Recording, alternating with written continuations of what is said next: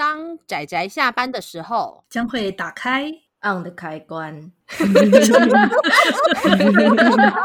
仔仔下班中 on。各位听友，大家好，欢迎收听仔仔下班中，我是大酸梅，我是阿直，我是熊坦啪啪熊。大家今天砍啪啪哦，算了，我不要把它摆旁边。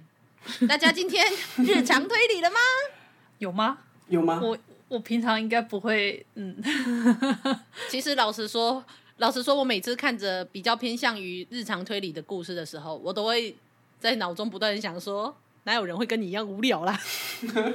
我是觉得，一般推理来说，好像日常推理，其实我觉得日常推理不用想太远啊，只要想说，哎，平常稍微思考一下，想说，哎，这个东西是怎样，或者是说。东西放到哪里去了？我觉得这也算是推理的一环，不觉得吗？是的，是的，是的，没错，这就是一个今天我要来讲讲，在推理作品的算是也不算流派啦，就是分类当中有一个非常有也不算微妙，但是算是一个蛮有趣的一个分类，叫做日常推理。那刚好搭配我们这一次又有一部，就是我一直很想要把它拿来当做高知识犯罪研究系列的一部作品来推广给大家。那么我们今天要讲的这部作品就是。你死亡的夏天，哇，这是一个看了书名就是一个很令人期待的书名，对吧？我，我其实我想说，你下次先讲好吗？不要突然间就叫我来 唱名，这样我会很我会觉得很惊惊吓，不要这样。啊！我最喜欢来考验一下我跟小伙伴之间的默契了。虽然每次考验的时候都发现我们之间没有什么默契，不过没有关系。我刚刚就是，如果跟那个阿紫有在实体的话，我们两个可能会交换一下眼神，然后想说到底是谁要讲。我我，我其实刚刚很想跟阿紫说，我们两个就沉默，看他什么时候要讲。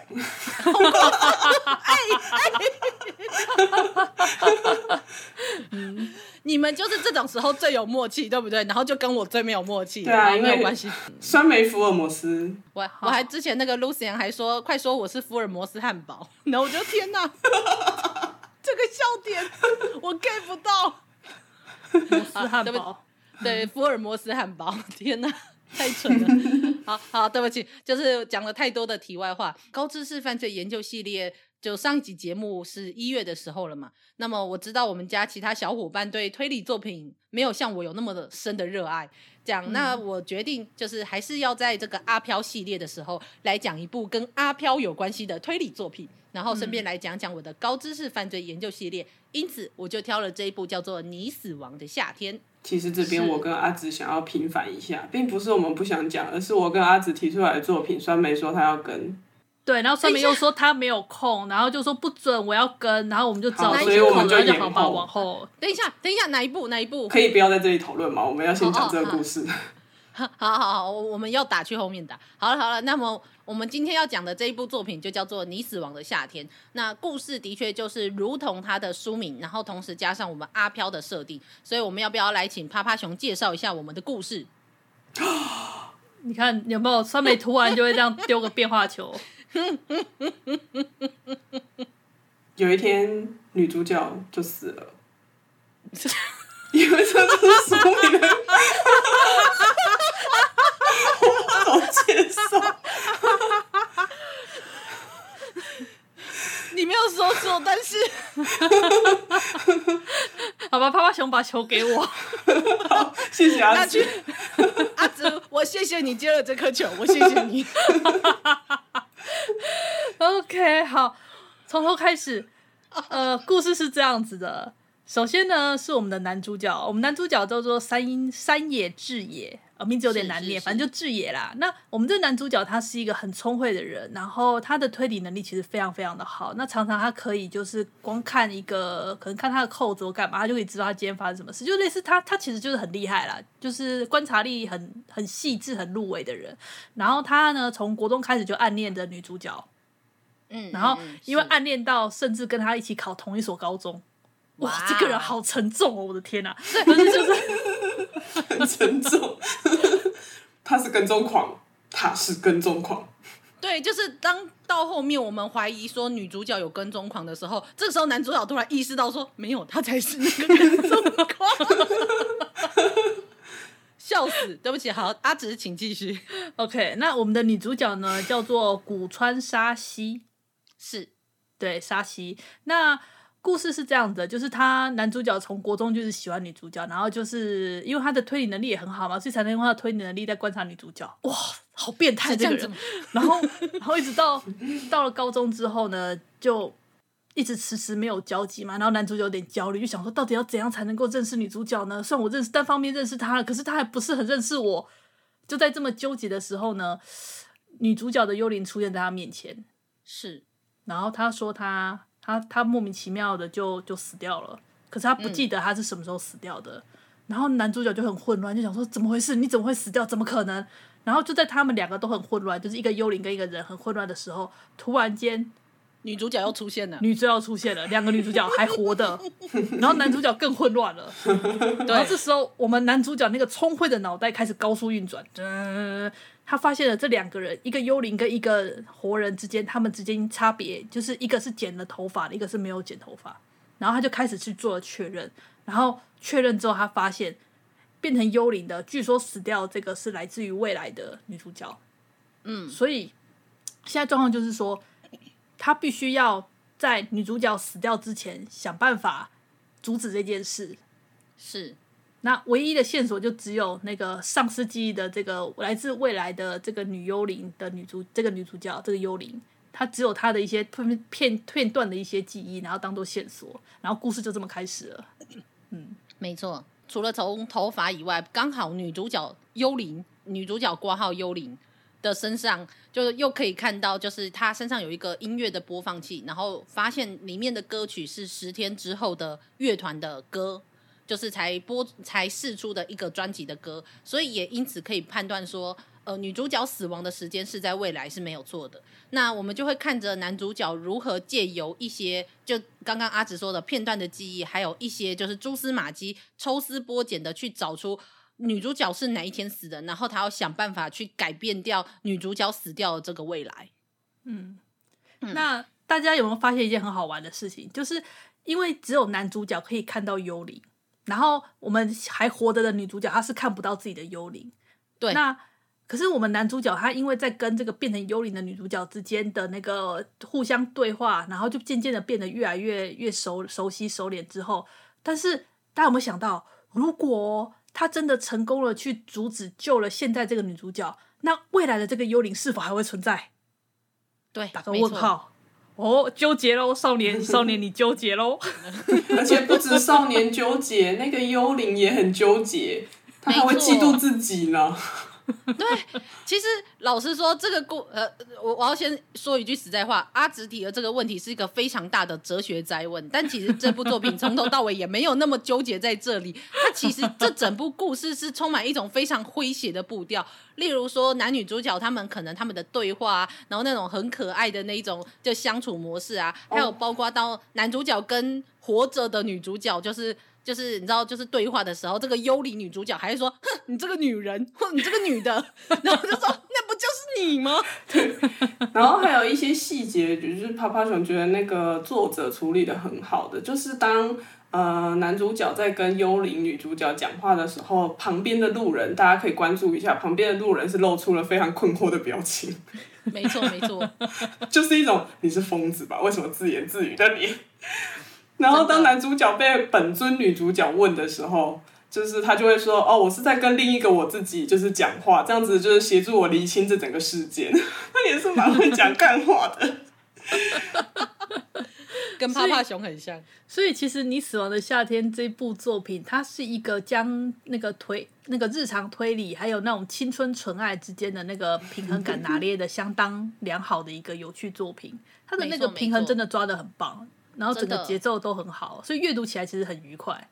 对，可是还是很悬疑。就是当你就因为它只有非常少的蛛丝马迹，可是就是当你甚至顺着男主角如何去调查这些事情，然后又跟着他调查到什么，然后又蹦出了新的谜团的时候，他又如何借由现有的线索去分析开这个谜团，然后再更进一步的时候，我认为这个故事就是不断的就是在呃。男主角就抽丝剥茧的这个悬疑感，我觉得做的很好。以外，可是他仍然把男女主角，就是呃女主角挂号幽灵的这个存在，就他们之间的对话，还是弄得非常的诙谐逗趣又可爱。然后就例如说，男主角最后总算跟幽灵说好，就女主角幽灵说好说，那我们就用名字互称。然后他就非常感动的说：“天哪，我们竟然进展到了用名字互称的这个阶段了。”我就想说，少年，你现实中的还没有，现实中的，就是因为现实中怕把现实跟幽灵搞混，所以才只好用名字来互称。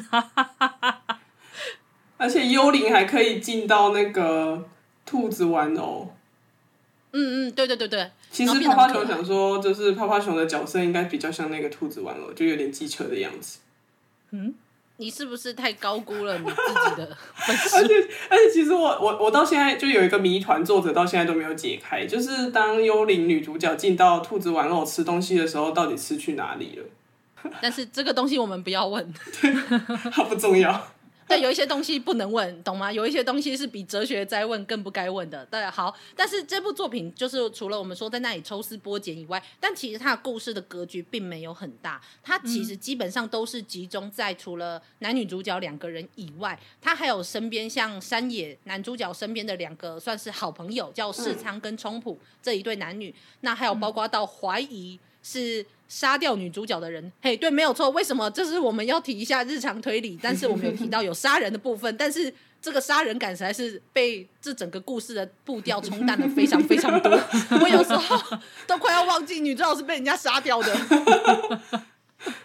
就是还有包括到他们发现的一些人，嗯、无论是像是里面有一个呃死掉有自杀的西田同学，然后到有一个哭同学绑双马尾的哭同学，嗯、到北岛，然后还有里面有一个奇怪的呃呃北岛是一个老师，然后里面有一个就是据说叫做戴面具的。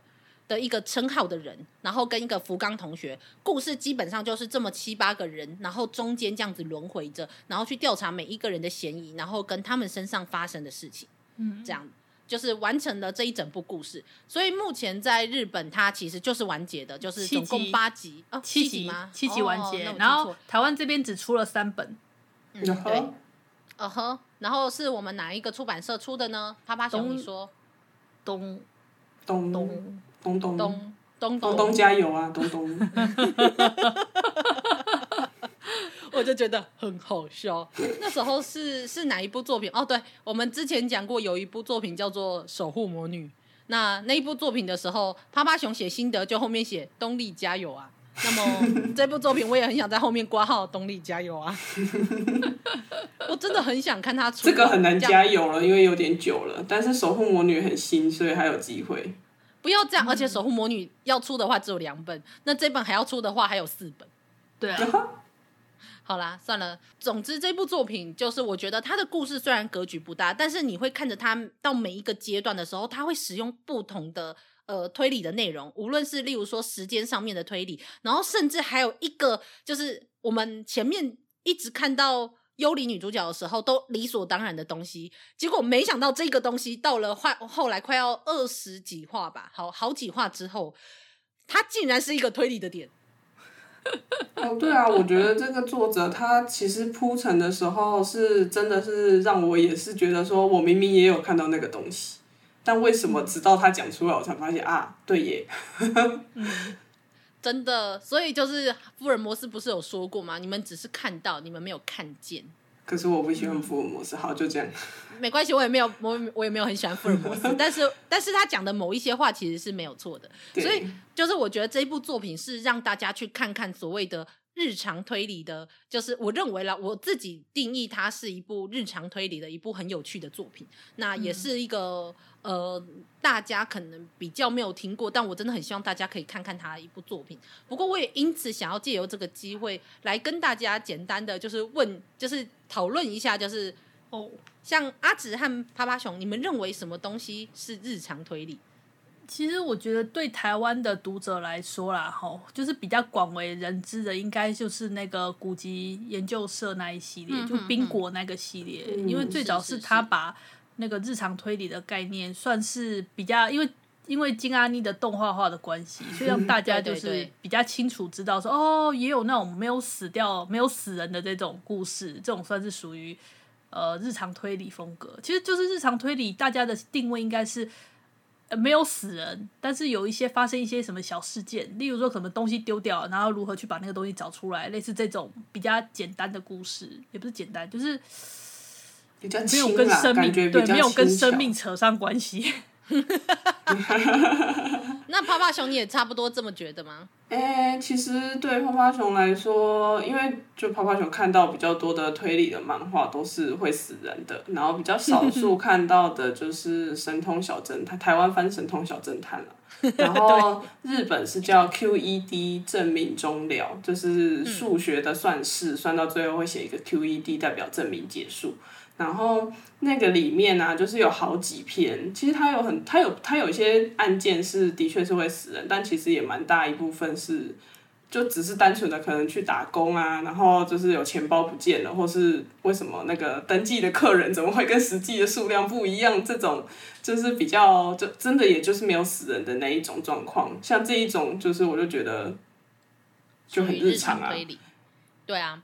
所以其实真的，大部分人一刚开始想到日常推理的时候，尤其像是呃，像是古籍研究社嘛，就是米泽最新的冰果这这一个古籍研究社系列，我们就很容易想到的是没有犯罪、没有谋杀，像像阿紫说的，没有生命垂危这样子的作品。对。对，就是这种作品，其实，在后来，就是刚开始推理作品在在推广，在或者是在写作的时候，总是要用一个非常让大家吸睛的核心，而这个吸睛的核心。就通常是一个命案或是一个犯罪案件，才能够让人充满了动力，说你要去解决这个谜团。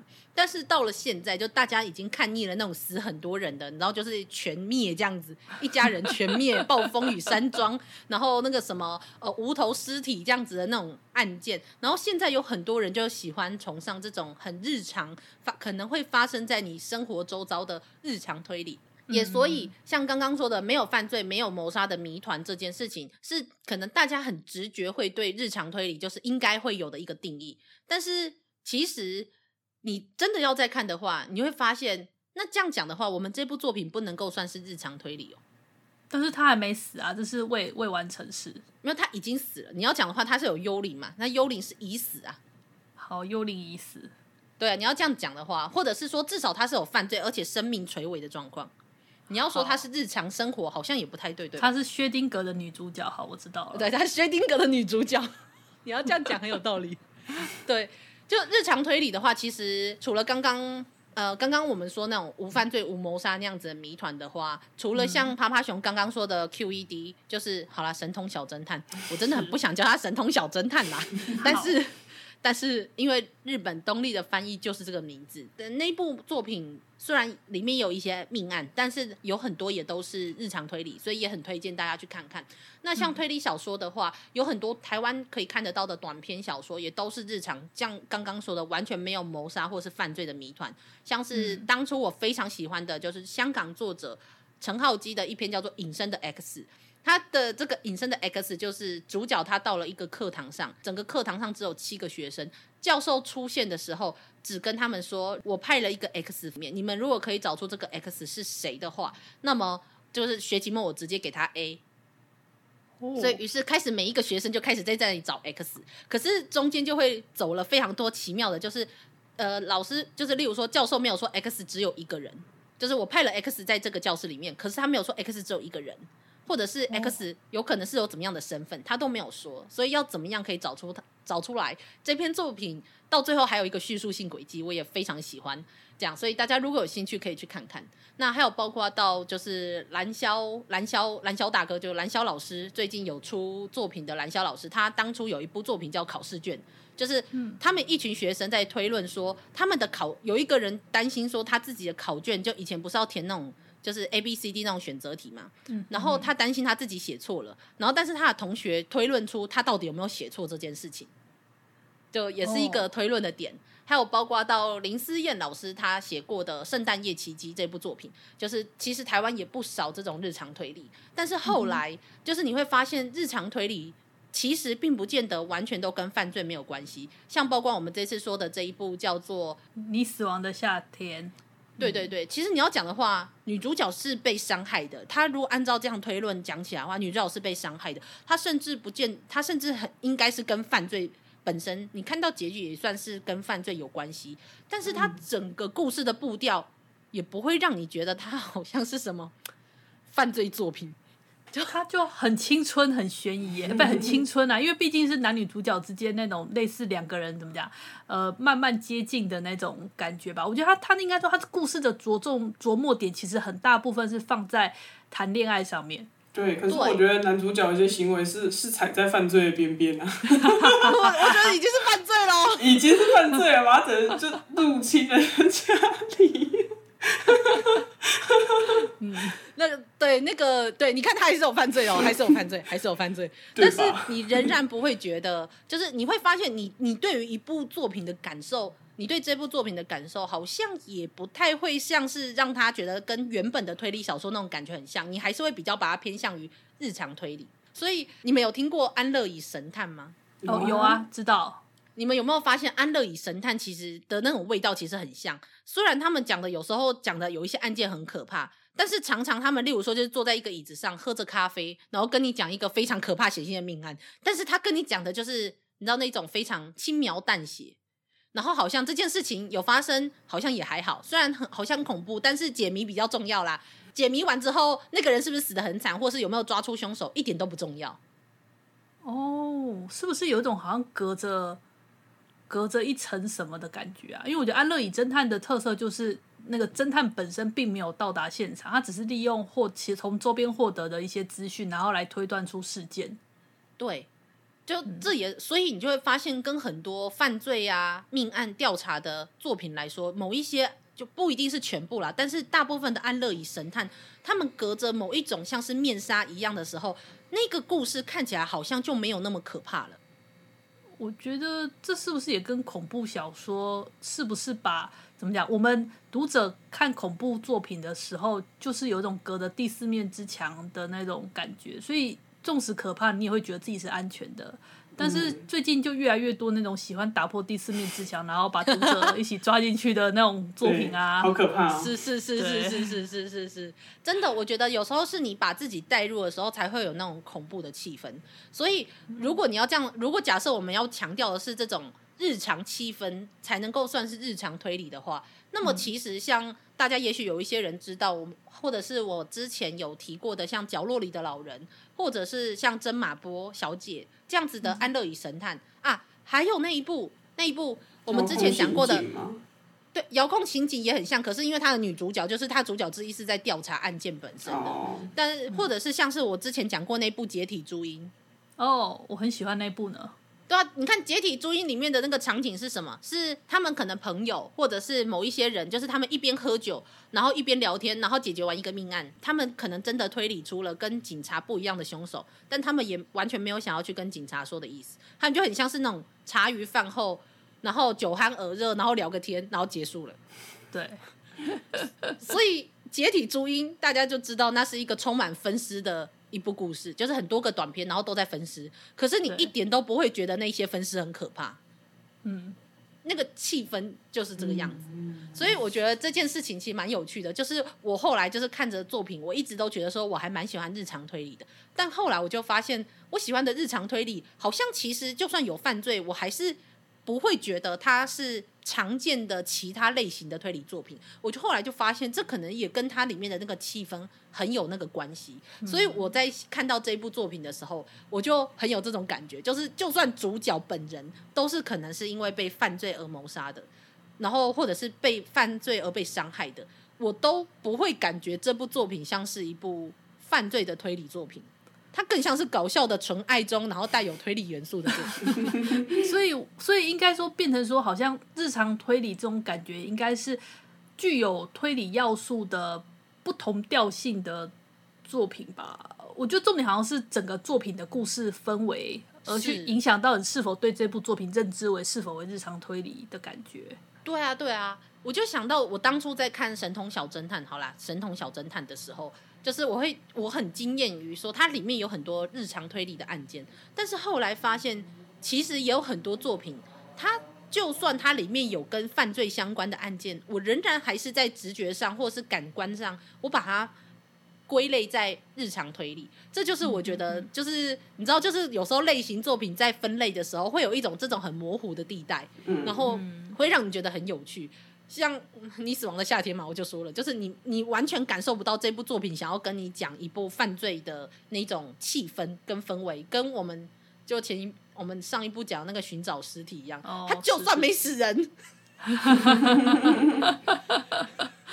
他的氛围还是很恐怖，这是一样的道理。你要讲的话，这部还说不定，这这部还算是有人死哦。就《你死亡的夏天》还是有人死的作品，但它的气氛完全不一样，因为它不恐怖啊，它并不像。它并不像之前我们聊的那个寻找尸体那样，明寻找尸体那部是明明没有死人，可是却很恐怖，真的。嗯，我觉得是气氛的营造的感觉吧。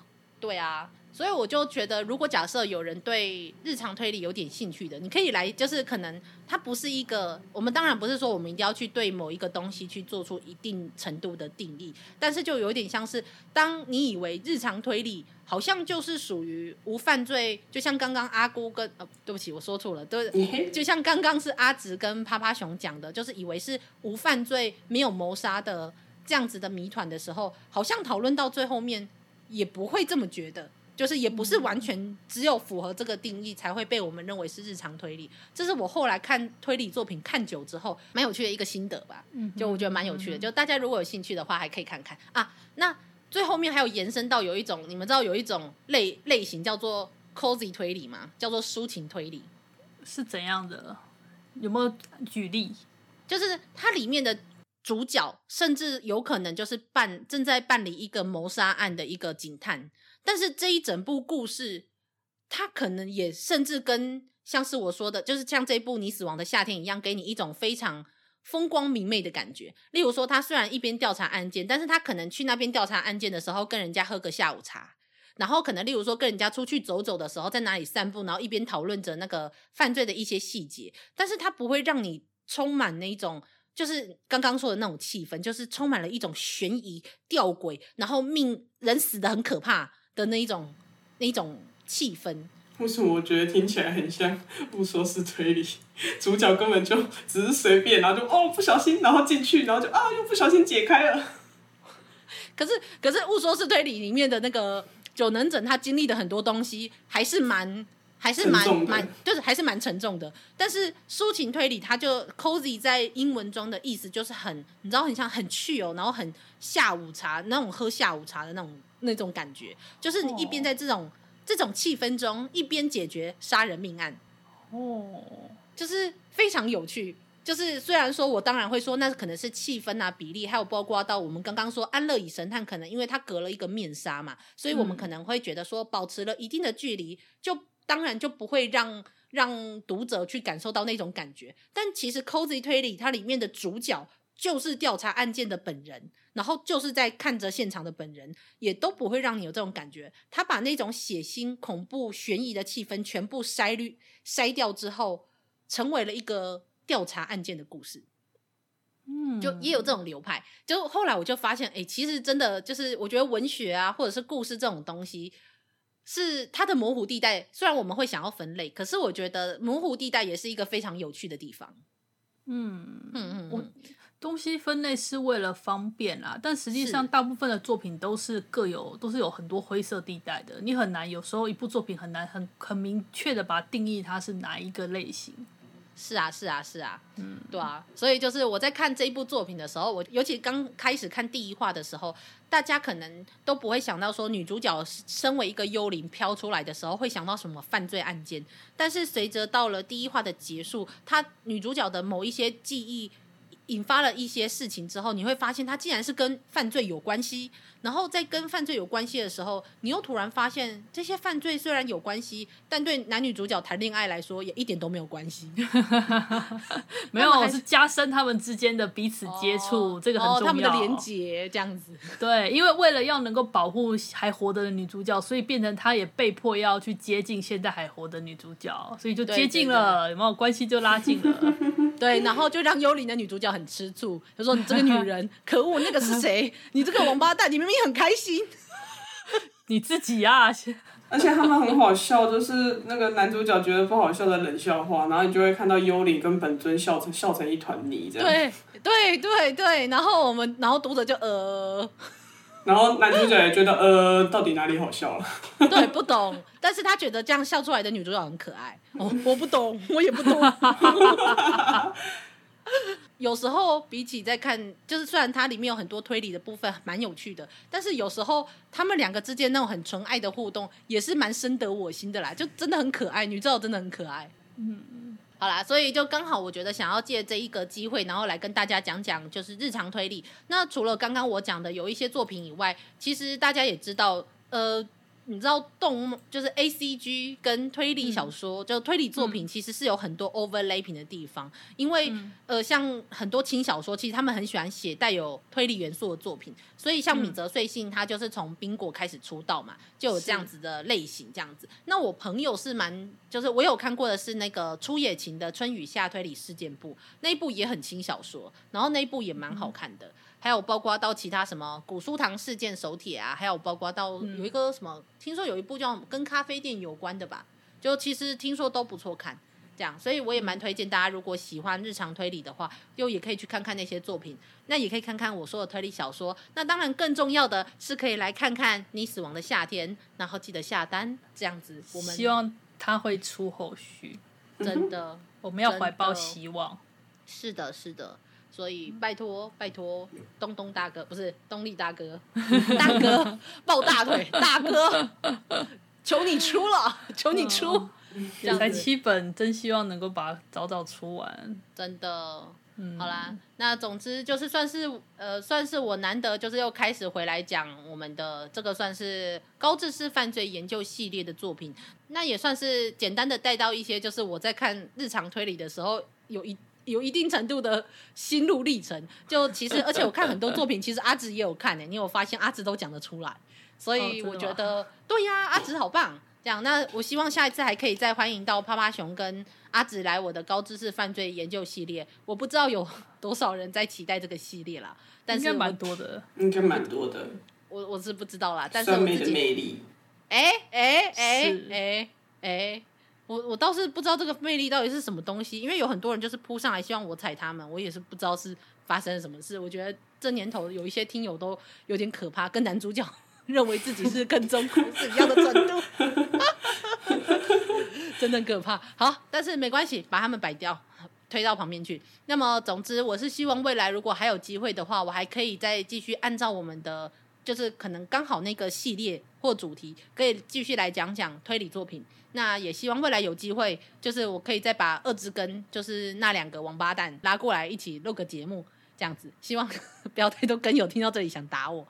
讲，那我们我我记得我们之前有说好想要来录一部电影叫做《布局》，我是希望真的很希望可以来录录它。这样，那部作品很好看，我觉得它可以，它要用什么主题来讨论呢？反正到时候再说好了。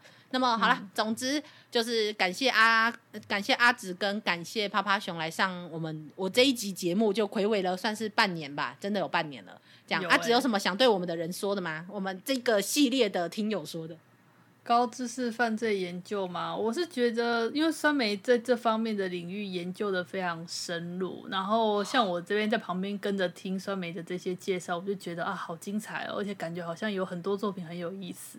嗯嗯嗯嗯，对，真的，我其实老实说，我不是一个真的研对推理作品研究非常深入的人，但是我是真的看了不少推理漫画。目前我的身边看推理漫画的，应该几乎是只有趴趴熊可以跟得上我的程度，这样。但是我还是很喜欢这类型的作品，那主要是希望可以推广更多的推理漫画给大家，这样子。所以，那趴趴熊有什么想对我们听友说的吗？除了要成为熊坛以外？心酸没踩我，